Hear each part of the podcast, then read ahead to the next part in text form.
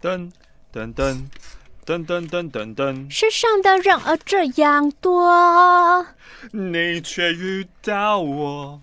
欢迎来到本周的马克信箱。今天的马克信箱是一个特别的节日啊，不对不对，欢迎来到本周的马克信箱。特别的爱给特别的你。今天的马克信箱，我们会花三十分钟来讲讲本届金曲三十的红毯见闻。太久了吧？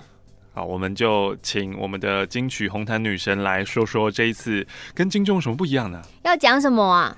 哎。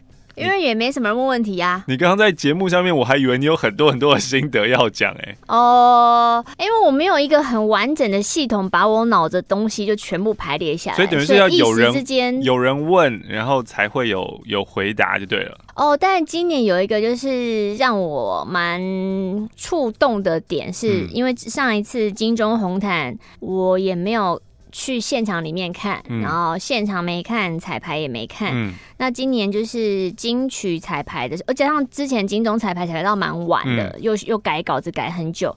那今年金曲彩排的时候，就是星期五大概彩排到七点左右，刚好结束这样子。嗯、结束之后呢，就刚好他们就是真的蛮按照那种时间走，就哦，你们外面彩完，现在换里面开始要总彩。那里面总彩我就知道哦，开场嘉宾是陈奕迅，嗯，然后我知道他之后面都有就是露露的第一段表演，嗯，那那时候我看到新闻是说脱口秀，所以那时候我以为脱口秀是有点像焦哥啊，或者桃姐会那种一一段一段这样子，就想说那那我进去看一下开场好了，因为我隔天也不会在现场听跟看金曲奖，进去之后就是其实那时候场内全部都已经准备好了，他们今年有那个灯，每个椅子上面都有个灯，然后那个灯就会打造出一个。就是很很很壮阔的一个感觉，哦、很美的氛围。我就进跟跟我朋友这样进去坐在那边，刚好陈奕迅就开始要准备开场，嗯嗯、所以看那个舞台啊，开始在上升啊，在跑的时候那一瞬间，我就 起了太美了。对，首先就是因为我坐在很前面，大家就是那种得奖者会坐那个，嗯、我才发现说哦，前面的椅子还有靠背，还有铺那个黑毯，哎、跟后面的。跟椅我们平常看演唱会那个板凳椅是不一样的，就哎呦，其实蛮熟悉的。然后我就坐在那边就有点开心，然后在那边开始看的时候，我想说天哪，那个舞台就是好像是那种虚拟实境什么的，前后的那个层次打造很好。加上陈奕迅开始唱歌，然后唱唱唱唱到黑黑吃黑的时候，就觉得哦太好听了。他唱完，然后台下就是我我也不知道能不能鼓掌，可他唱完我真的忍不住这样。啊啊啊！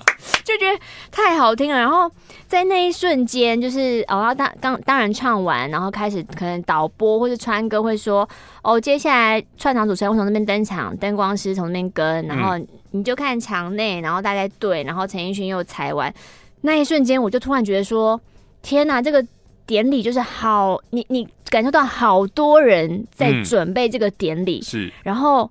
我竟然是这个典礼的一份子，啊、就那一瞬间，我就觉得非常的荣幸、感动、感恩，就是太对对对，就有种感恩的心出现了，嗯、就更觉得说，当然你本来就是要把这件事情做好，对啊，可是你就更觉得把它做好，然后是这一次环节的一部分，非常的光荣，嗯、因为你就是看完那个彩排之后，你就觉得这个金曲奖不可能不好看，就是、哦、就是会有这种感觉，就是会觉得非常的精彩，嗯、然后当然出来，后来就看到那个。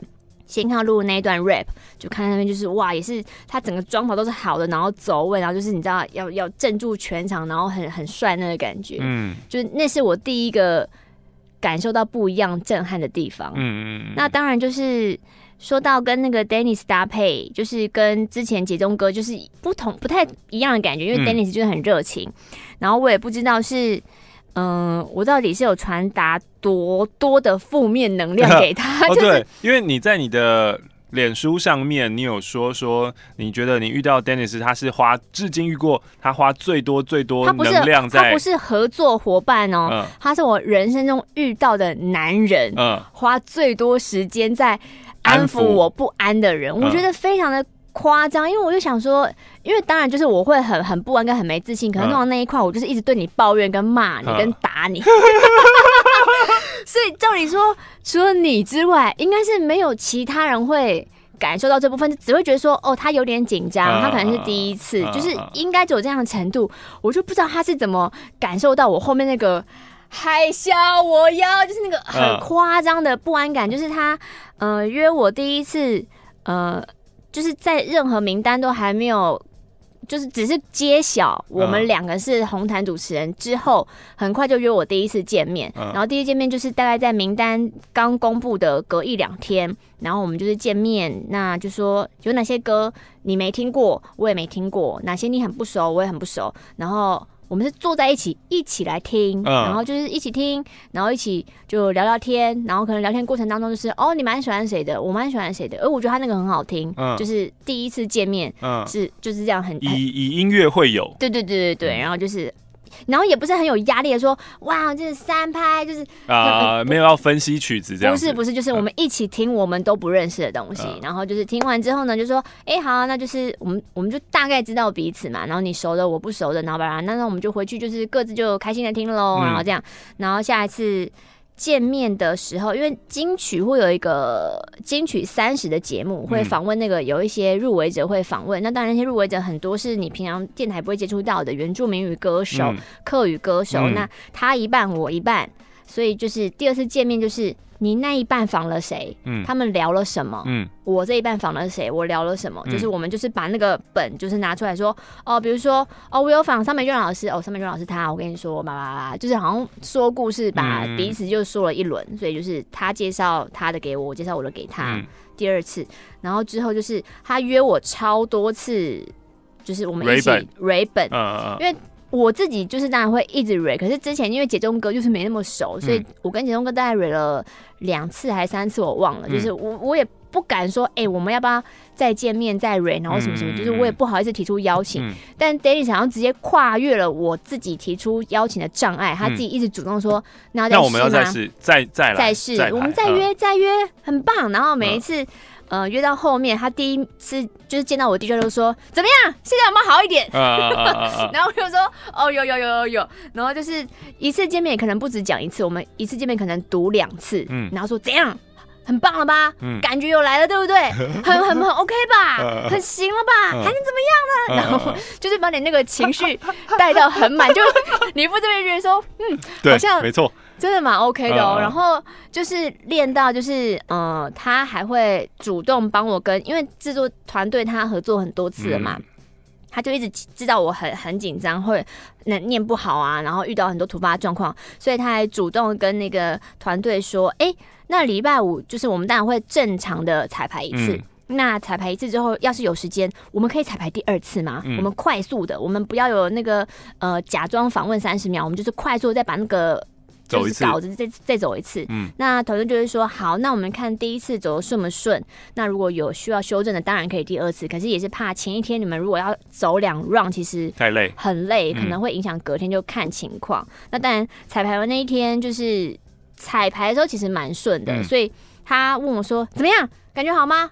再一次也可以哦，然后什么的。嗯、通常我是很爱再一次的人，嗯、你也知道我就是一个就是。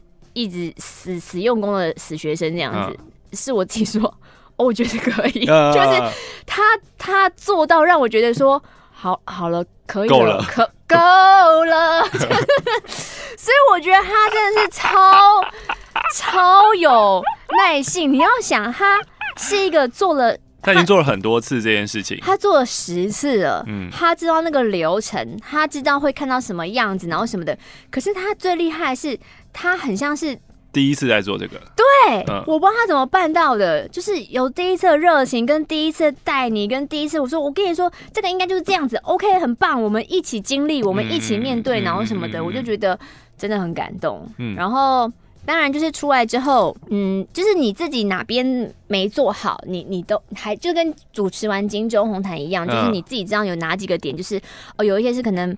蛮大的，蛮没念好的，蛮大的失误的，会卡在你的心头，回家一直想的。但是那个也就是每年就这样过就过了。就是这一次我好像有发现说，当然经验中学习成长没错，但是红毯有太多的是突发状况。那个突发状况，你也不能靠说，我可能要经历七年、八年、九年，因为每一年的突发状况都不一样，都不一样。那个好像永远永远弄不完。嗯。然后如果你有看。嗯那种 YouTube 就是多视角的话，嗯、就是你不是看那种导播切画面的，嗯、你看的是我们的画面的话，你会感受到 Dennis 他要负责部分非常非常多，嗯、所以我更佩服他，是因为呃，当然就是女生就站定位，我可能会。左右是那个人数移左右两三步，嗯嗯，可是有时候 Dennis 会跑超远，满场飞，满场飞，他就把人抓进来，还整队，然后那把他一个个旗子摆好，然后站好，然后嗯，好开始，就是就是他那个要一直移动跟一直看那个影像，其实他很。很辛苦，那个、uh huh. 那个其实是很分散专注力的一件事情，uh huh. 所以就是他负责那一个，然后也是让我可以更站在那边，就是你就是没关系，好好念你要念的东西，对，你要念的稿，嗯，然后当然因为他前辈，就是有人会说哦，前面怎么就是为什么都防那么快啊？Uh. 他又还没讲完，uh. 他那你多问一点，就是为什么之类，可是真的没有办法，因为太。太害怕那个走不完，是走不完的那个压力实在太可怕了。对，因为不能 delay 到真正的典礼啊。对，所以就是，嗯，可能有人会觉得说，我觉得这边很快，我觉得这边很慢哎、欸，嗯、就是那个快慢都是根据我们有没有踩在那个准的时间点上。嗯嗯。嗯嗯我当然知道康康哥流很多汗，我知道康康哥很累，但那边就是因为我们就是。就是我我们前面其实有 delay 很久，嗯、所以就是中间有赶了一下，因为就是天呐，delay 两分钟，两、嗯、分钟很可怕，就是说哦嗯，再再追一点，再追一点，哐、哐哐哐追，哎、欸、追过头了，嗯、所 以所以康康访问变得访比较久，那一趴反正访比较久，因为因为我们从超过两分钟变成。多了一分钟，啊、然后多了一分钟，啊、所以每个人可能要多问一个问题，多问两个问题，然后就是再把它补回来，再把它补回来。所以那一边的确是比较久，但是没有办法，你你每一个人要偷一点点，总比在萧敬腾逼他陪你五分钟的好吧？啊、那个才那个那个也很可怕，反正就是一直会有这样的状况发生。啊、那我本来就是一个你知道菜鸟，就是。要顾的事情就就是他就是让我全心全意的顾好自己，嗯、所以关于时间什么的都是他一直有在追，哦、跟他就是会抓的很紧跟控制，嗯、因为他要对整个典礼的时间负责。嗯，然后到后面，然后发现说哦，我们好像有点赶太多了，现在有多了一分钟，所以每个人可能要你再多问一个问题，再多问一个，甚至是他如果一个没有延伸，你可能要再多问他两个问题。嗯，那当然有一些。我比较熟的，我就觉得哦，我有问题。可是有一些就是我我没我没有想过要多问他什么问题。就是那时候在进广告回来的时候，就下一段有一些来宾，我就说怎么办？那个我不知道问什么。某某某，我现在还没有想到问什么。嗯、说 OK，可以可以可以可以。所以很多后面那个临时的问题，就是其实其实是我心里也没有一个底，我也蛮慌的。嗯、在他丢问题出来等访问者的同时，我也是一直在听，想说有没有什么他回答可以延伸的。我还可以再问。但是第一个丢问题跟接的永远都是他，你知道，就是就是你知道前辈，就是他可以控制那个，我就觉得非常非常的感恩他。嗯嗯嗯。那当然，今年如果你要说，呃，刚刚就是说，我觉得很棒很好的地方，那你要说到缺点，可能大家就很爱抓他，就是 Danny 的中文词很卡，然后什么的。那、嗯、有吗？还好吧。我真的觉得也还好，啊、但是因为我我没有坐在那边听，我觉得他觉得没什么不 OK 啊。嗯嗯、那可能有人说，哦。有一个他很不行，就是他怎么可以把人家的名字讲错？哦，其实对其实那一个我也觉得非常非常抱歉，因为其实名单我们都知道。嗯、如果我有听到我的伙伴他在第一时间介绍的时候讲错的话，我应该要在他访的时候，我我要抢他的话，就是让他知道。嗯、可是那个时候我忘了我分心在注意什么事情，嗯、也许是我在看下一组来宾有没有就定位跟、嗯、呃。下一组我要问的话，或者接的话，没有。Dennis 最后出错是呃，我如果我们在讲是同一组的话，那还是蛮前面的时候。装帧设计讲那，蛮蛮前面的时候，嗯、那那是最后，譬如说最后我要跟你说再见的时候，说哦谢谢谢谢立马哦，只有这样而已。嗯嗯嗯。前面是 OK 的，前前面因为你们平常不会称他的名。名字啊，嗯、对啊，所以最后他说哦谢谢立马，然后你才靠过来说。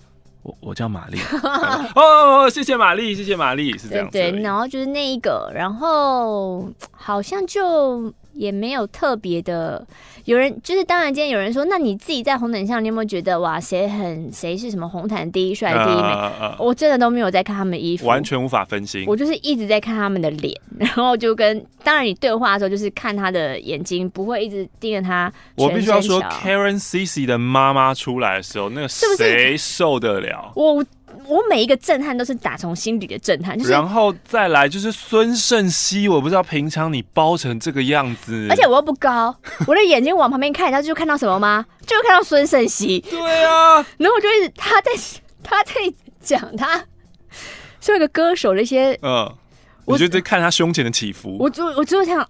你认真听人家讲，然后一打自己就你认真听哦，然后不行不行，我没有办法认真听，我就是一直盯着他的身材看，呃、觉得非常的妙。刚刚我说到康哥康康，嗯、然后我觉得很奇妙是他们应该就是已经在。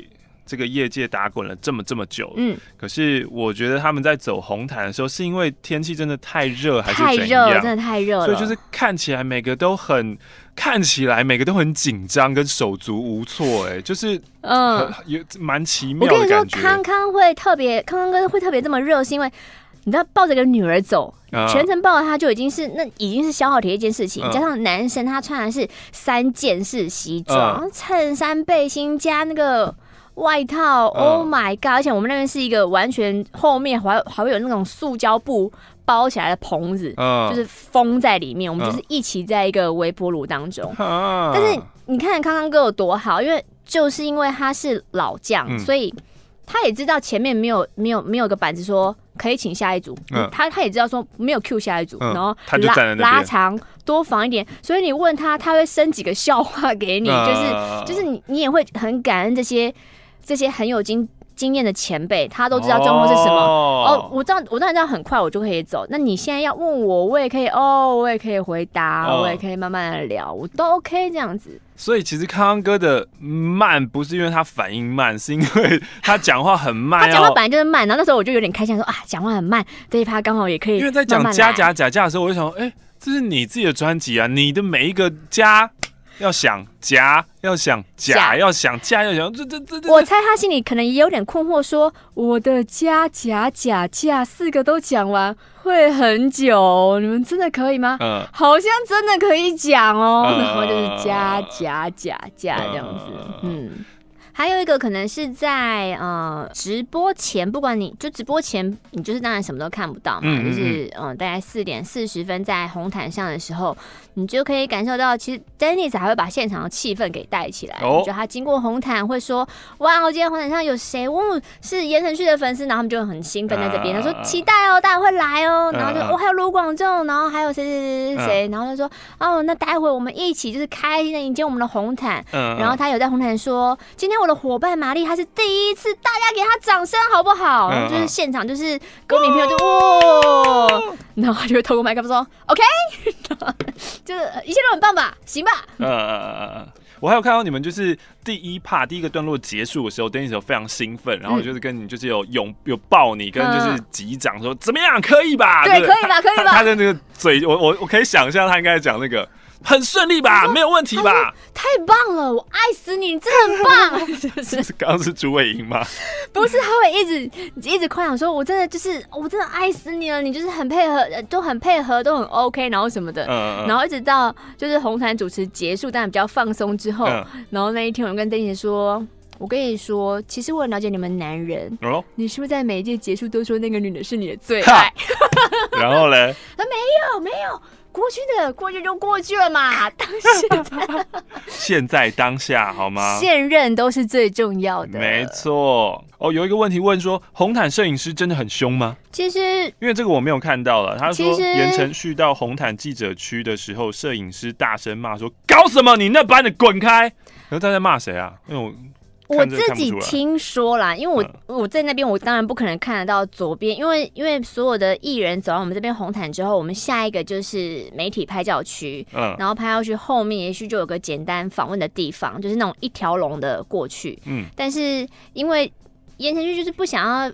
访问他不想要模糊那个今天金曲奖的焦点嘛，嗯嗯、所以通常可能艺人到那边会站定点拍照，他可能也没拍，他就是直接往前，嗯、然后要到平面访问的时候，有人叫他，就是哎、欸，就是想要访问他，也是可能微笑点头，但是他也没有停了，就直接走，然后就是可能跟他的助理在一起，也没有要拍照什么的，嗯、所以可能可能。好像摄影就很凶，说你你走开，就是。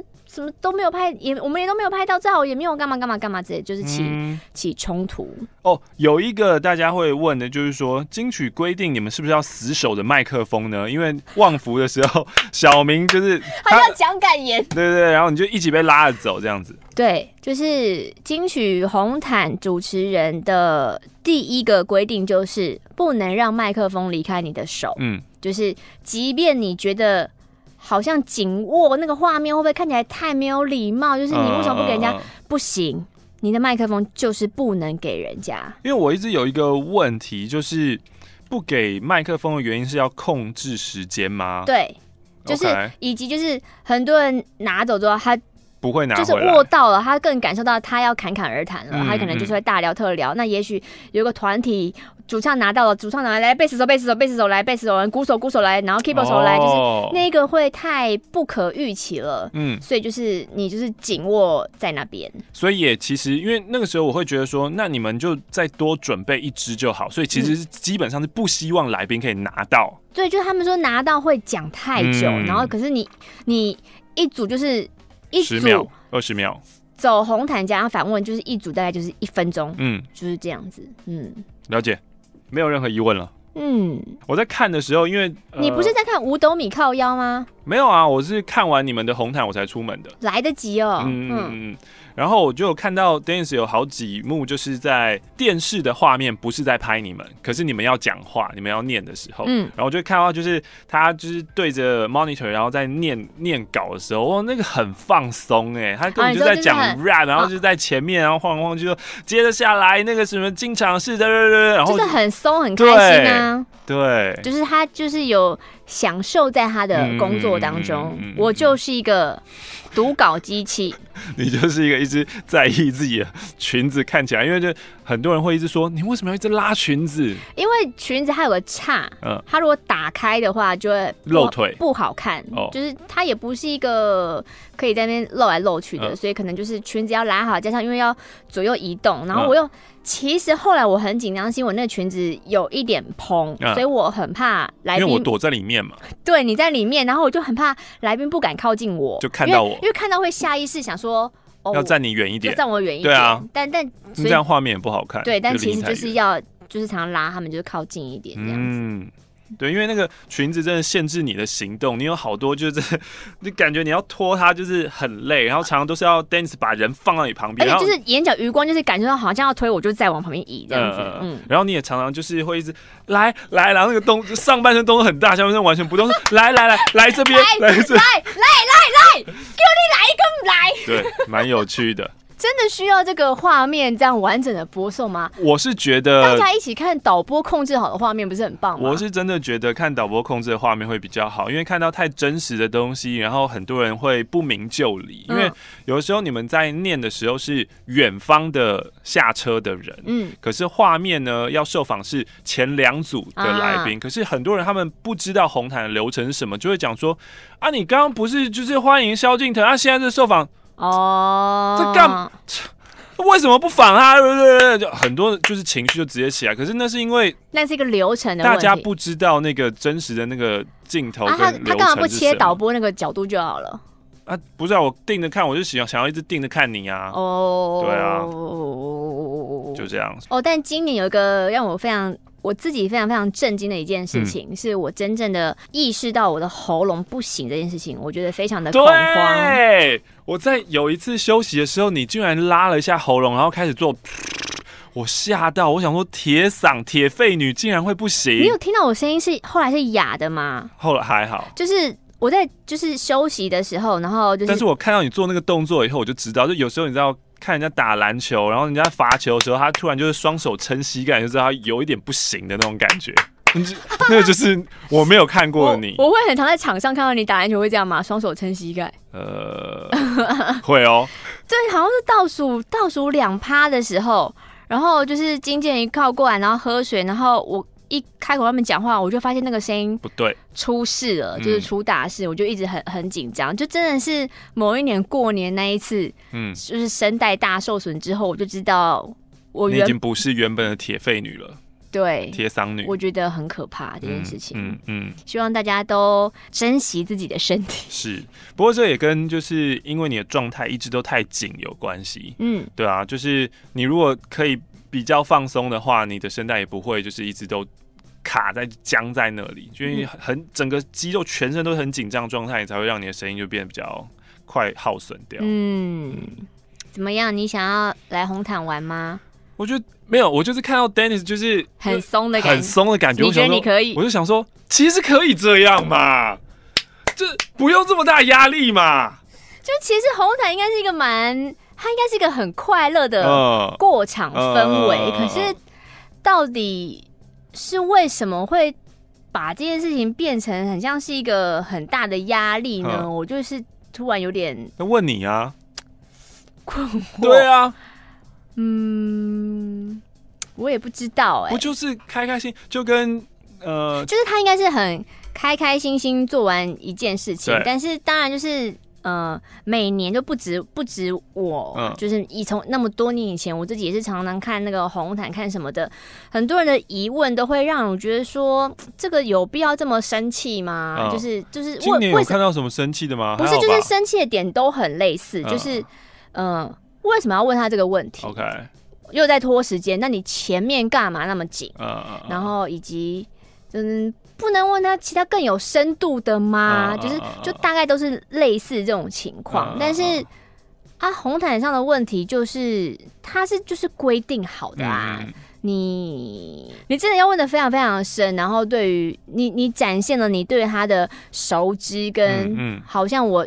一定的了解，那又能展现什么呢？嗯、你不是应该是最快速的让大家看得很轻松，然后不认识的可以很快进入状况，那个才是重点嘛？没错，嗯。但有一个是今年我遇到一个新的，我真的是在做红毯之前我没有想过这个问题，嗯、就是当然就是还还有翻译的问题嘛，嗯、你要怎么快速就是翻译那个时间差，他回答翻译又很快，你遇到如果翻译他不要对麦克风讲话该怎么办？呃、我觉得那个真的超好笑的，就是。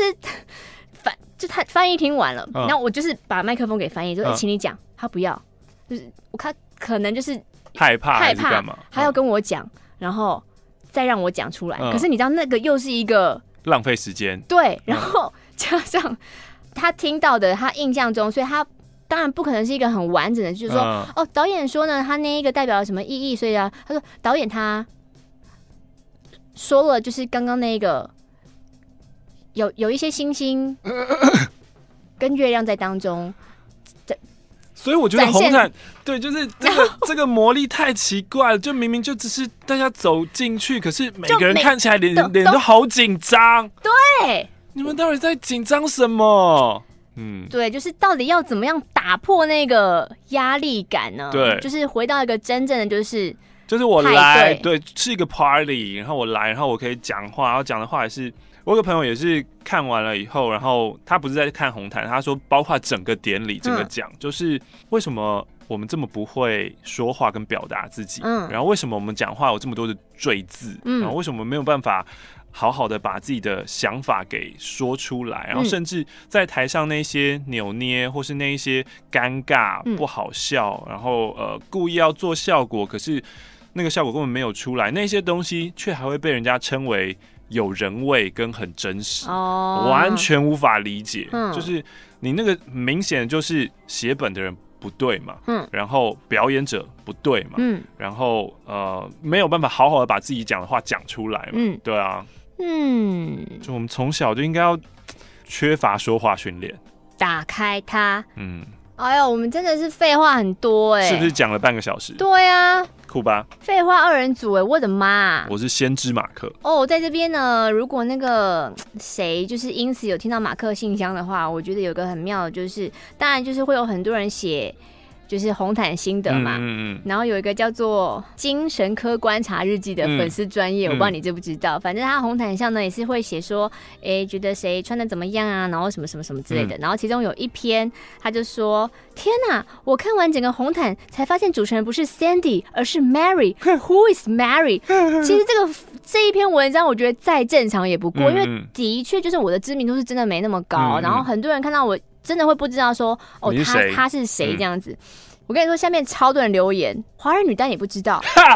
清点教母，你不知道？清点教母，你不知道？你这样真的不行！我爱玛丽，教母万岁！请问点点呐、啊呃？你必须道歉、呃！你要不要写一份检讨报告、呃？飞碟电台，你不明白，它是我半夜不睡觉的唯一乐趣。然后你还不来参见清点教母？回超多留言，呃、然后 他就来参见你了。不是，他就是在里面自己回说：“我跟这个社会道歉。”然后我就觉得说：“天哪！他的他的粉丝专业叫精神科观察日记、呃，他真的观察到一群精神。”病涌入他的页面，然后讲一些五四三阿姆，你们真的觉得清点教是一个教是不是？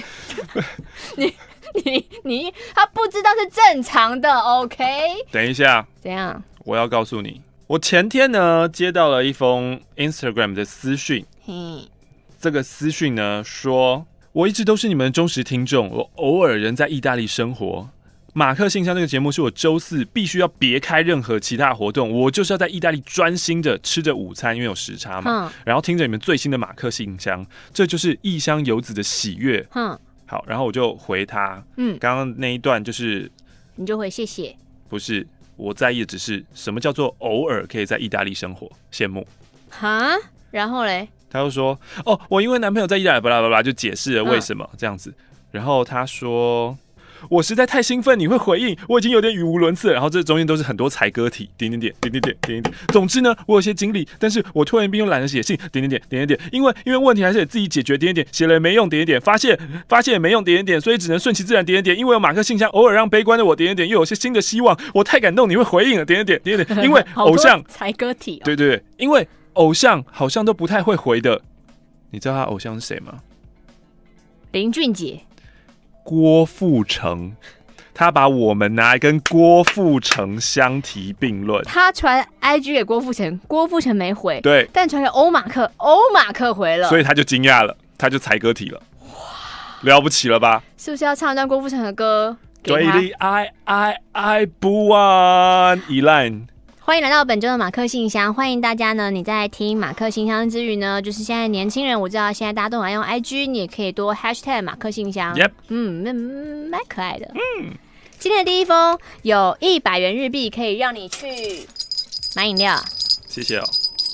呃，之前情人节你们在募集烂婚姻，还记得吗？是。我有考虑要不要讲我爸妈的故事。现在我想要讲我爸的中年失业史。我爸五七岁，跟我妈小学同学，所以等于他们认识一辈子。爸爸简称 C，妈妈简称 H，这有点难哎。不就爸爸妈妈就对啊，好中性的一个。那为什为什么爸爸妈妈要取代号啊？对啊，还是你有好多个爸爸跟好多个妈妈？对啊，为什么啊？不就我爸跟我妈就好了吗？嗯。妈妈跟爸爸从高中开始谈恋爱，都是初恋，交往到二十六岁。然后呢，爸爸学生时期喜欢画画、摄影，也写了很多情书给妈妈，应该可以算是文青。妈妈跟我说，爸爸个性软弱不 man，年轻人身上这个不是难容忍的缺点。但没想到步入中年后，这个个性会为家庭带来极大的影响。嗯、我们家小孩有我啊，我妹妹，我弟弟。弟弟出生的时候，我爸妈已经四十了。当时呢，爸爸在保险业做的不愉快，甚至有点忧郁倾向。那妈妈告诉我说，因为爸爸觉得主管常常针对他找茬，然后职场上的怒火也会被爸爸带回家里。就算换另外一间保险公司上班，爸爸一样不快乐。所以弟弟不到两岁的时候，爸爸想说离职转换跑道，那爸爸收入就没了嘛，剩妈妈用公务员的薪水养一家五口，还有同住的阿公阿妈，还要照顾年纪小的弟弟，还有我。但是爸爸离职之后，不知道哪里来的天真想法，原本的他不下厨、不烘焙、不爱吃面包甜点，他却报名了职训局的课程。离开宜兰去桃园上烘焙课考执照，嗯，目标呢是想用阿公年轻时买下的，就是在宜兰那个店面。爸爸说要开间面包店，花了半年上课，留妈妈在家带三个小孩，两个老人白天还要上班，只为了支持爸爸想做的事情。嗯，当时爸爸考完证照回宜兰，不是准备风风火火一番哦，他为了省钱，他说好，我我要研究如何装修店铺，我自己找师傅，呃，动手盖房子哦。所以花了半年多的时间学，然后慢慢采购设备、研发产品，拖啊晃啊，就碰上了二零零八年金融海啸。爸妈面临了极可能大赔特赔的压力，加上爸爸他其实也不是真心的对烘焙有兴趣，嗯、所以在面包店根本就没有开张过的情况下，事业结束了。嗯、变卖设备，店面出租，一直支持爸爸的我，心中当时留下了爸爸不值得信任的阴影。嗯嗯嗯嗯、那是我中学时期，除了在学校有课业压力、同才相处，回到家看到爸爸因为工作室一长期待业，又脾气暴躁，妈妈也很小心的扛那个压力啊，等等之类的，那种阴霾就持续到现在。爸爸再也没有回到职场超过一年以上，十年来爸爸只能短暂就业，就是那种临时工。嗯。可是为了面子，他都会说：“我有很多原因啊，我要照顾你弟弟耶，嗯、我要照顾爸妈，哎，我需要自由的时间啊。啊”即使阿公有外籍看护，弟弟白天都在上学，他还是花将近一年。徒手整修三合院的老家，嗯嗯，告诉大家我有在做事情，我是有用的人。十多年呢，他也会一直受到朋友建议影响。哦，好啊，我去考导游执照，但他根本不喜欢旅游。嗯，好啊，把家中的空房做民宿，很棒很棒。计划无疾而终。好啊，那我来我来卖卖看房地产。我靠，一个礼拜就离职。好啊，那我上园艺课，我来接一些外包的园艺工作。哦我体力不好，算了。嗯、啊，好啊，我学煮咖啡，那个店面好收回来，我做咖啡店好了。呃，不好意思，我不喝咖啡，喝了心悸。哈。简而言之，他所有的职涯计划都胎死腹中，最终其实他就是一个吃软饭、靠老婆收入生活的人，嗯、甚至家庭主妇都称不上，因为家事就是全家人分着做。哈。然后妈妈呢，就会一直照顾爸爸的面子啊，一直扛下去。想当这样的爸爸。但他说：“哦，要怎么样尊敬这样的爸爸呢？哦，没办法尊敬啊！怎么打从心底爱他呢？烂卵，烂卵！所以奉劝点友们，不只要远离渣男，烂软的男人也不要碰。嗯，年轻烂软好像有点可爱，老了就是可恨。阿弥陀佛，年轻烂软有点可爱。”年纪大就可恨，来自于草泥马，你草。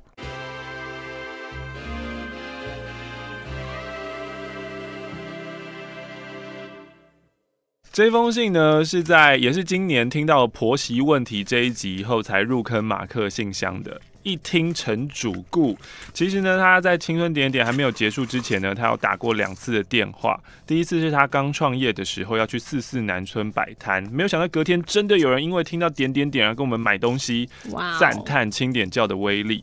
然后呢，另外一次是二零一四年年末的时候，你们在征求 call in，说一下今年做过很酷的事情，我就说哦，我今年要结婚了。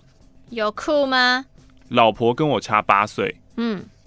是大我八岁，嗯，现在已经我觉得好习惯了。哦，是哦，嗯，你说姐弟恋这件事吗？嗯，那到底为什么会写信呢？是因为今天林志玲结婚了。这封信怎么这么新啊？这是多少男人心碎的夜晚！我从小就觉得她是台湾第一美女，哦不，亚洲第一美女，哦不是华人世界中最美的存在。那些痛的记忆落在春的泥土里。为什么要唱春泥？MV 的她，春泥的 MV 是林志玲，因为这次爱她哎。我好希望有一天可以看到她本人，一睹她的风采。每次有人跟我讨论哪个艺人最正最漂亮，我毫无悬念的秒答林志玲。PTT 上面八卦版有很多林志玲的新闻，下面都有一些臭酸民会说林志玲阿姨哪里阿姨了？不是阿姨好吗？四十四岁能保养这样，真的超美的。我今年二十八岁，我从八年前二十岁的时候就在姐弟恋，姐弟恋根本是个潮流。从贾静雯跟修杰楷、林志玲到阿基拉、修杰克曼、法国总统马克宏都是姐弟恋，我根本先知啊！嗯、我早在八年前就引领这个潮流，跟我现在的老婆结婚，目前结婚五年，也有了一个孩子。而说到我儿子，某一天我回放听马克信箱的时候，意外得知我的儿子。跟马克是同一天生日，Oh my god！天哪，我的儿子就是欧马克。哦，你居然想到是难养？对啊，我叛逆哦，从小就避逆爸爸。他原本很开心的说，他长大以后就是欧马克。欧马克是个人才，会广播，会剪辑，会办活动，会英文。你应该要问的是，我的儿子之后在社会，欧马克的父亲他快不快乐吧？他说我的儿子之后在社会上也会是个人才，我好感动。但你这样一讲完，我爸妈好像的确是不太快乐。是不是？你有多久没有传讯息关心他们了？发个贴图吧。他们这么开心的跟你分享旅游状况，你是不是已读不回？是啊。对呀，你是不是应该用 Snapchat 把你变成小马克，然后说爸爸妈妈，你们还记得我吗？是不是很棒？JD 贡献了一百二十二元，是不是很棒？你，要不要传？你说爸爸妈妈，那个，你们还记得我吗？你还记得我吗？这个这个爸妈应该 get 不到，哦，这个不用。嗯，这边呢有来自于美国，但是付上了三百八十一元台币。嘿，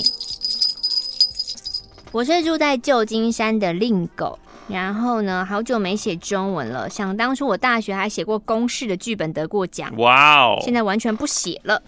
一九年给自己的目标就是要重新开始写东西，有助于厘清自己的想法跟逻辑。话说呢，现在捷运的微电影正在征剧本，到八月十七号，所以你有听到这个消息的话呢，第一名是砸板扣。那、啊、你的香肠 boy 嘞？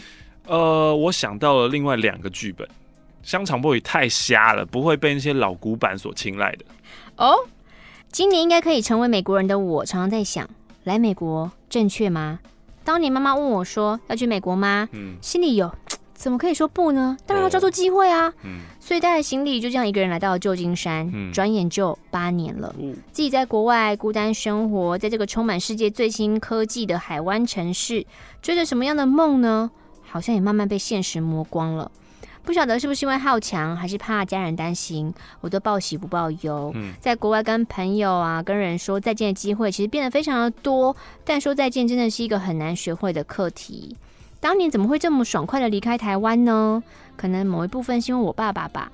我爸爸在我高中的时候去世了，很突然，所以曾经是掌上明珠小公主的我，受到很大的打击。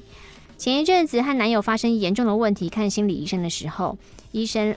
帮我分析我这一切的选择，可能都是因为当初爸爸太突然的离开。嗯，算一算，爸爸也离开十几年了，但我好像还是走不出来呢。来美国八年的我，真的不是不爱台湾，但每一次回台湾就觉得，哦，我想该回美国了。回到美国就觉得，哦，想念台湾。到底要怎么样才能找到心中的平静，找到那一个属于自己的归属感呢？嗯嗯。抱怨这种事情，好像好像听起来很不知感恩。我当然知道自己是幸运的，可以出国看世界，也常反省自己是不是不够强大，想办法让自己更强。也谢谢你们陪伴在国外孤单的游子。嗯，在国外，人生他不断的打我好多好多巴掌，嗯，一直站起来真的很难，所以也怀念当初自己的勇气，也在疑惑是不是越老勇气就消失了呢？Hello，马克玛丽，新年快乐！不知道你们还记不记得我去年寄过一张小岛狗的自制明信片啊？应该是不记得了，哈哈哈，没关系啦。我们往前看，猪年的已经来喽。但 Joy doesn't share food。OK，selfish。希望你们会喜欢这个我画的猪年卡，预祝植树节快乐！哇，植树节已经过了哎，谢谢你，你是比雨锅。我顺便把这边的。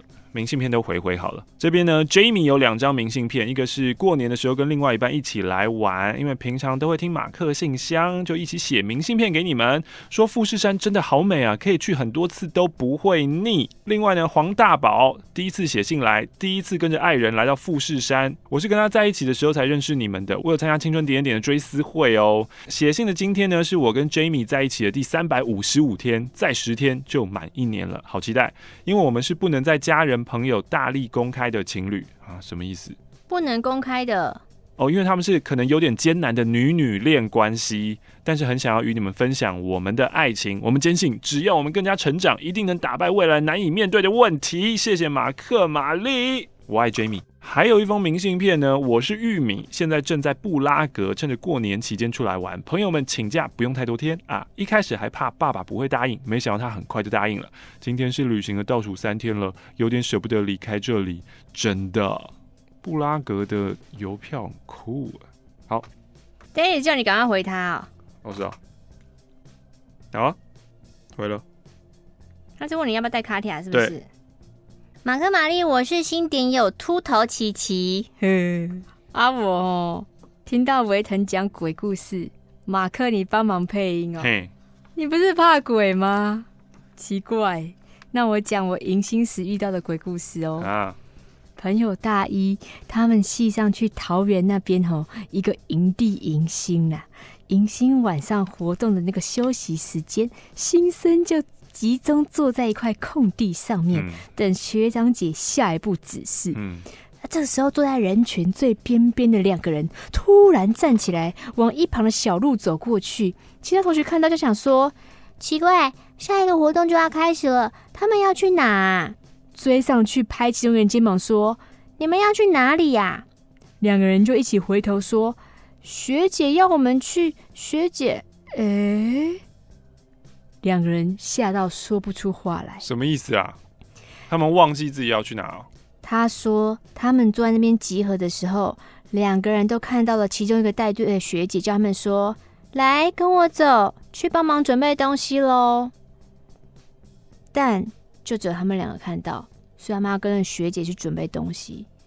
但除了他们两个旁边一旁的人，没有看到有学姐，只看到两个人突然站起来往前走而已。好恐怖哦！”后来学长姐们回来了，大家就去问他们说：“我看到那个学姐，那学姐刚刚到底有没有来啊？有跟学长讲话，有跟那个学弟讲话吗？”学姐就说：“我又没有过去，我刚开始就跟其他学长姐在一起啊。”谁的？这已经谁的？我们目睹那两个差点被带走的学弟，好可怕哦！我们揪团去收惊，惊惊哟，好可怕哦！这个鬼故事真的是酷到让人觉得惊奇。他自己写的啊？对啊。被带走的，一次带两个。对啊，一组呢，还有一群目击证人，很可怕。感谢你们读完，附上一百元。我是脸皱皱的豆皮寿司。今天上午发生一件让我无法承受的事情，所以我决定提笔写信给你们。事情是这样的，最近在准备出国打工度假的文件。上周去挂了某知名医院的旅游门诊，做基本的身体健康检查，但因为要前往的国家没有硬性规定要检验什么项目，我就听该科的医师的建议，我就选择了一些基本的项目，还有一些还有一些别人比较不会做的筛检。还有打了一针疫苗，想说哦，要出国了就喷些钱，了解身体健康不是个坏事，大不了就是顶多那个体脂肪超标或者肝指数有点高吧。毕竟我就是做设计的，暴饮暴食再加上不睡觉，其他应该是没有什么问题的。我就信心满满的回家。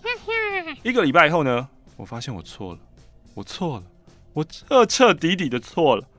今天复诊的时候，号码到我的时候，我打开诊疗室的门，我发现里面坐着。五位男性实习医生，哼，一位女主治医生，还有一位护理师。当时我内心想说：“ 哎、欸，这也太多人了吧？没关系啊，反正我拿到我需要的资料，听一些医生简单的叮咛，我应该就可以顺利离开了吧？这样子。”但当医生打开我的检查报告的时候，女医师忽然看着我，对我说：“你得了性病。”哈！在他说完这瞬间，整个诊疗室的空气都凝结了。最怕空气突然安静。当下我也是傻了，我觉得四周的灯都关掉了，只剩下我，只剩下我头上那一盏。哎、欸，好有画面哦！虽然我正值轻熟女的年纪，可是我连男朋友。不是都没有哦，哼，我连男朋友是都没有交过哦，哼，我连握到手都没有机会哦，更不可能有一夜情的经验啊！我是黄花大闺女，你在跟我开什么玩笑？而且你还在这么多人的面前说出来，这个时候不知道为什么，我的脑海里一直出现马克大声呼喊的“家乡，我要家乡”。很猖狂的喊叫着，我不敢相信你会出现在别人人生这么精彩的场合里面的脑海里。发生很错愕的事情就，我不相信家小，我要家小。人家蔡玲说遇到不开心的，那个 fuck 就没了。我们这边在讲什么？假小，这实在太荒唐了。就在心里的小剧场结束后，我很冷静的对医生说：“我从来没有过性行为，这之中是不是有什么误会？那这个时候呢，呃，护理师说话，他说：“哦，有些筛检只能单一检测，不会真的感染到，需要交叉比对才能确定。”然后就安抚我，协助我转诊挂号。另外一方面呢，协助医生开我的血液里面有性病，血液里面对啊，可以检查到啊。嗯，在转诊的过程中，我觉得这一切好漫长，我内心不断出现一个轻熟女在一群男实习医生面前被宣布获得梅毒症，哎，是梅毒哎。梅毒，梅毒感觉。我很久没有看关于梅毒的图片哦。就是梅毒这个是以前课本里面才会说什么梅毒干嘛的，可是我后来就很少要看，很 很少在查梅毒的那些传染方式或是。他说：“这、这、这、这一定是有隐藏式摄影机在在偷拍整人节目吧？一定是。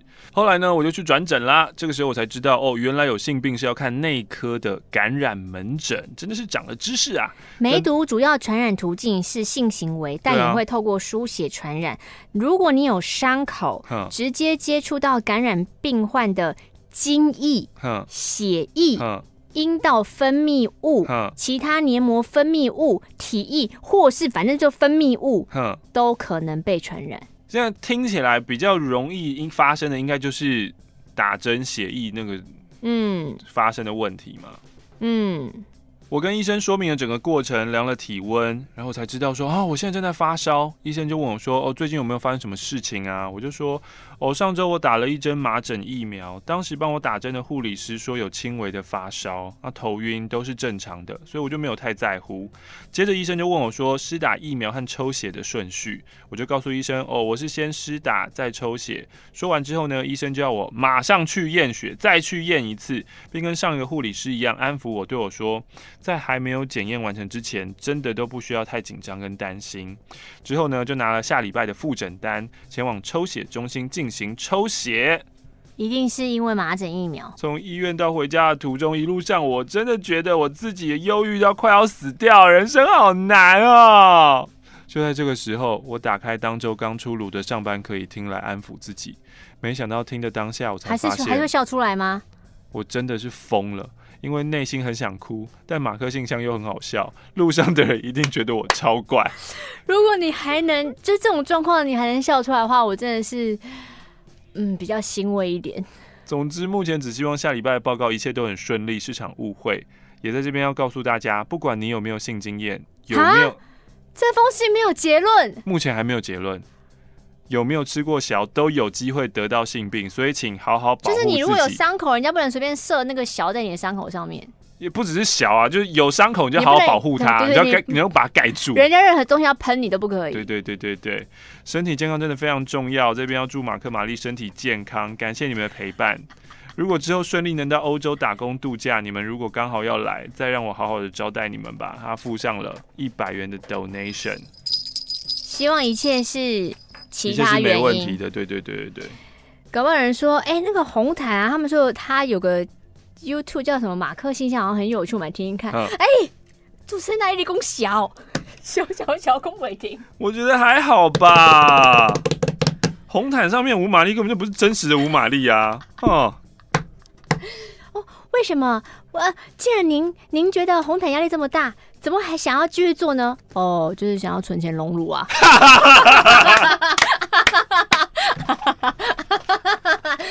你你们以为每个人都活得很很正面，很好像好像很很很阳光，是不是？这个也很阳光啊！对啊，我靠着自己的双手双腿，我要有大内内。摩的要三十几万，OK，too expensive。这封信呢，来自银牙辉。我大二就读某大学的法文系，上个学期申请系上交换，落榜了。其实我知道自己不是非申请上不可。如果在台湾读书，有很多想做的事情，想修的课，想参加的社团，而且前几个月也交了男朋友，留在台湾大学生活是很可以期待的。可是交换计划落榜这件事情，对我的影响好像比想象中还要大。得知结果当下，我很淡定的接受，不像其他落榜者。马上哭了。我觉得上的话很好，没上也没关系。但最不舒服的是，公布结果之后，身边的人都露出了怜悯的眼神。即使我说：“哦，真的还好，我很好，我很 OK 哦。”哎呀，不要故作坚强嘛。我知道他们是一片好心，可是就是会一样一一直影响我。跟上榜的朋友好像也产生了无名无以名之的微妙变化，好像他们就真的是胜利者，然后我是失败者。嗯，这应该是会不会是你自己的心理作用啊？听他们讨论要交换的事情，或是 po 文说啊，期待大三一起在法国玩哦。那时候我突然觉得自己很废，抬不起头来。我讨厌法文，我讨厌法文系，我讨厌那些取巧让自己分数很漂亮去交换的同学。有些同学真的很认真，上了交换没话说。但有些同学明明整个大一都在跑营队、夜唱玩乐，却因为修比较少课，或是只修两课，平均排名就比较好。但他根本就实际上连口说都有问题嘛。嗯。看到这种同学都可以爽爽的去，我不平衡，我不祝福，我觉得不公平。我觉得老师根本就看不见学生的实力在哪里。Uh. 我讨厌交换制度，嗯、我讨厌老师。嗯、学期末的时候，老师约我去谈谈，他说。嗯就是因为我看待交换这件事情可有可无，觉得好像不去也没关系，去不去都好。就是这种缺乏企图心的表现让我落榜了。他的话啊是这样子哦，什么意思？我说交换学生面试，我可以因为觉得你好像没有很积极就不让你去。可是我都提出申请了，哎。对啊，提出申请就代表我其实我蛮积极的啊。对啊，对啊，我就天生长了一副佛脸，你想怎么样？佛脸错了。嗯。这这不这怎么讲？反正老师的话呢，就像再次提醒我之前有多失败，讲着讲着我就哭了。然后老师很冷静的看着我，嗯，好像对于学生掉泪已经司空见惯了。嗯，而且他就说，我最喜欢看到学生哭了。他就是很喜欢把学生戳到很痛，他觉得痛才会成长。好变态哦！哎呀，好恶哦！这老师好变态，也想把他戳得很痛。我一直觉得自己在用我肉棒。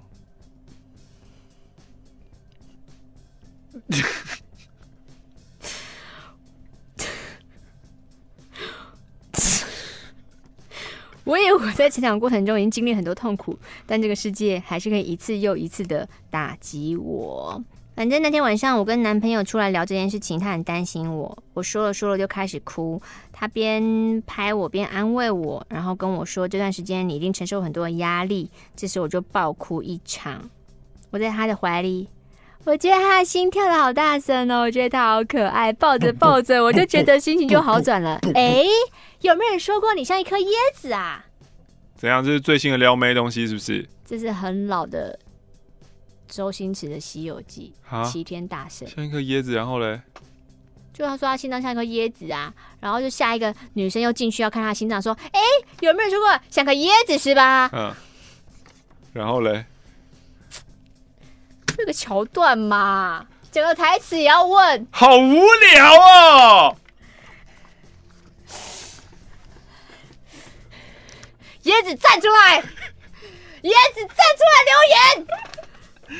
我每次都这样喊话，啊，嗯、但在马克信箱上的时候，嗯、大家开始留言的时候，第一个看不懂都是我。比如说，嗯，为什么大家，嗯，为什么这一集大家都要留椰子啊？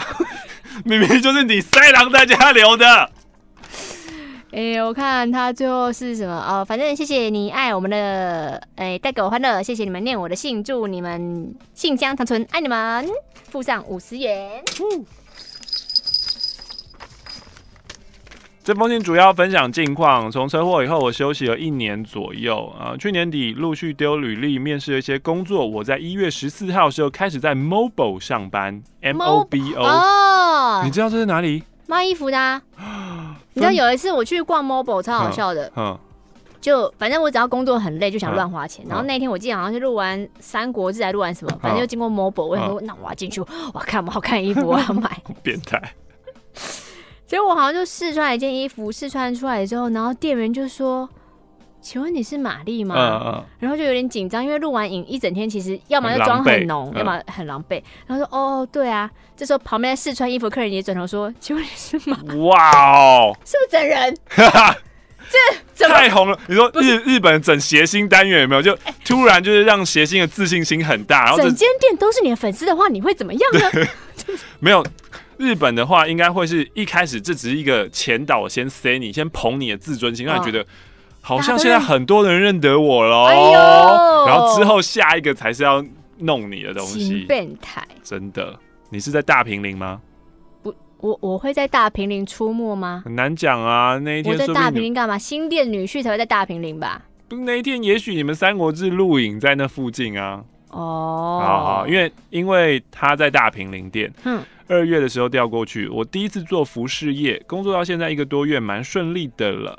只是呢，前几天 Mobile 古亭门市开幕了，在五号出口，嗯、我心里很渴望可以调去古亭，但是因为我太菜，我就没有争取了。嗯，公司呢今年积极的拓展门市，所以人力超紧绷。工商时间，如果你有在 Mobile 的 App 下单的话，推荐人可以选新店体验概念店的银旗。嗯，谢谢。银就是银鱼的银，旗就是启梦的启。嗯。二月二十五号是 Mobile 北区春酒，我第一次参加春酒，办在热潮店里面，全场四五桌全部都是女生，只有一个男生，五十比一的意思啊？什么啊？太快乐了吧！我要去应征 Mobile 了啦！最好是春酒流程就是吃致辞、自我介绍、玩游戏、抽奖、玩游戏、抽奖、玩游戏、抽奖、喝酒比赛，最后拍照。最开心的大概就是玩游戏。没有叫到我，然后在最后时候，副总加码五个一千元红包的时候，最后一个名额刚好抽到我，耶！可能是当天我穿了新鞋、新裤子的小幸运吧。好，念信的时候呢，应该会是我跟我男友的一周年，希望我们可以顺利吃到想吃的烧烤。我们店长还有我的男友跟我都是点友哦，他是许无心。这封信呢，就是一个很衰的故事，来自于黄金章鱼烧。她跟她男朋友是雨天情侣档，比如说之前十月去日本去六天，只有。去的那一天跟回来那一天有太阳，全部都是下大雨，而且还遇见了台风，太惨了吧！所以呢，他想要呼吁大家，就是因为你说台风 delay，你会挤不上车。那如果你真的要去赶时间挤电车，记得要去挤那个看起来是日本人多的车厢，因为外国人跟观光客就是说满了满了，你不要挤。可是日本人就司空见惯，就知道哦，就是一直呃会让会会往里面挤挤挤挤。然后呢，去蓝屿的时候，他的纯设定，他买错了台北到台东的火车票时间。那后面都已经配合好了嘛，他只好改成搭七个小时半的橘光，嗯，提前一天下去。七个 七个小时半，yes，而且天气很好，但飞机不开，因为风太大了，所以他又改搭。他改搭下午的船，又很晃。兰屿的第一个晚上，机车就坏了。第二天浮潜下大雨，安全帽没有面罩，雨打在脸上，非常的痛。嗯、然后呢，好不容易隔天好天气去环岛，新的裙子就被礁石给划破了，嗯，整个就很糟糕。然后在蓝雨的那两天，飞机都有飞，可是我要飞去跟飞环那天都停飞，嗯，所以只好改搭船，但船又因为像云霄飞车一样咻咻咻咻咻，非常的辛苦，所以现在。朋友都说你要出门，记得跟我说，我会待在家。P.S. 我一直想用接口抖内，可是我又想听英灵的声音，所以首次抖内一百元还是付上现金。这封信好长哦，就不用讲了吧？本周应该要加开一集了吧？他说要加开一集，那我们不录了，拜拜。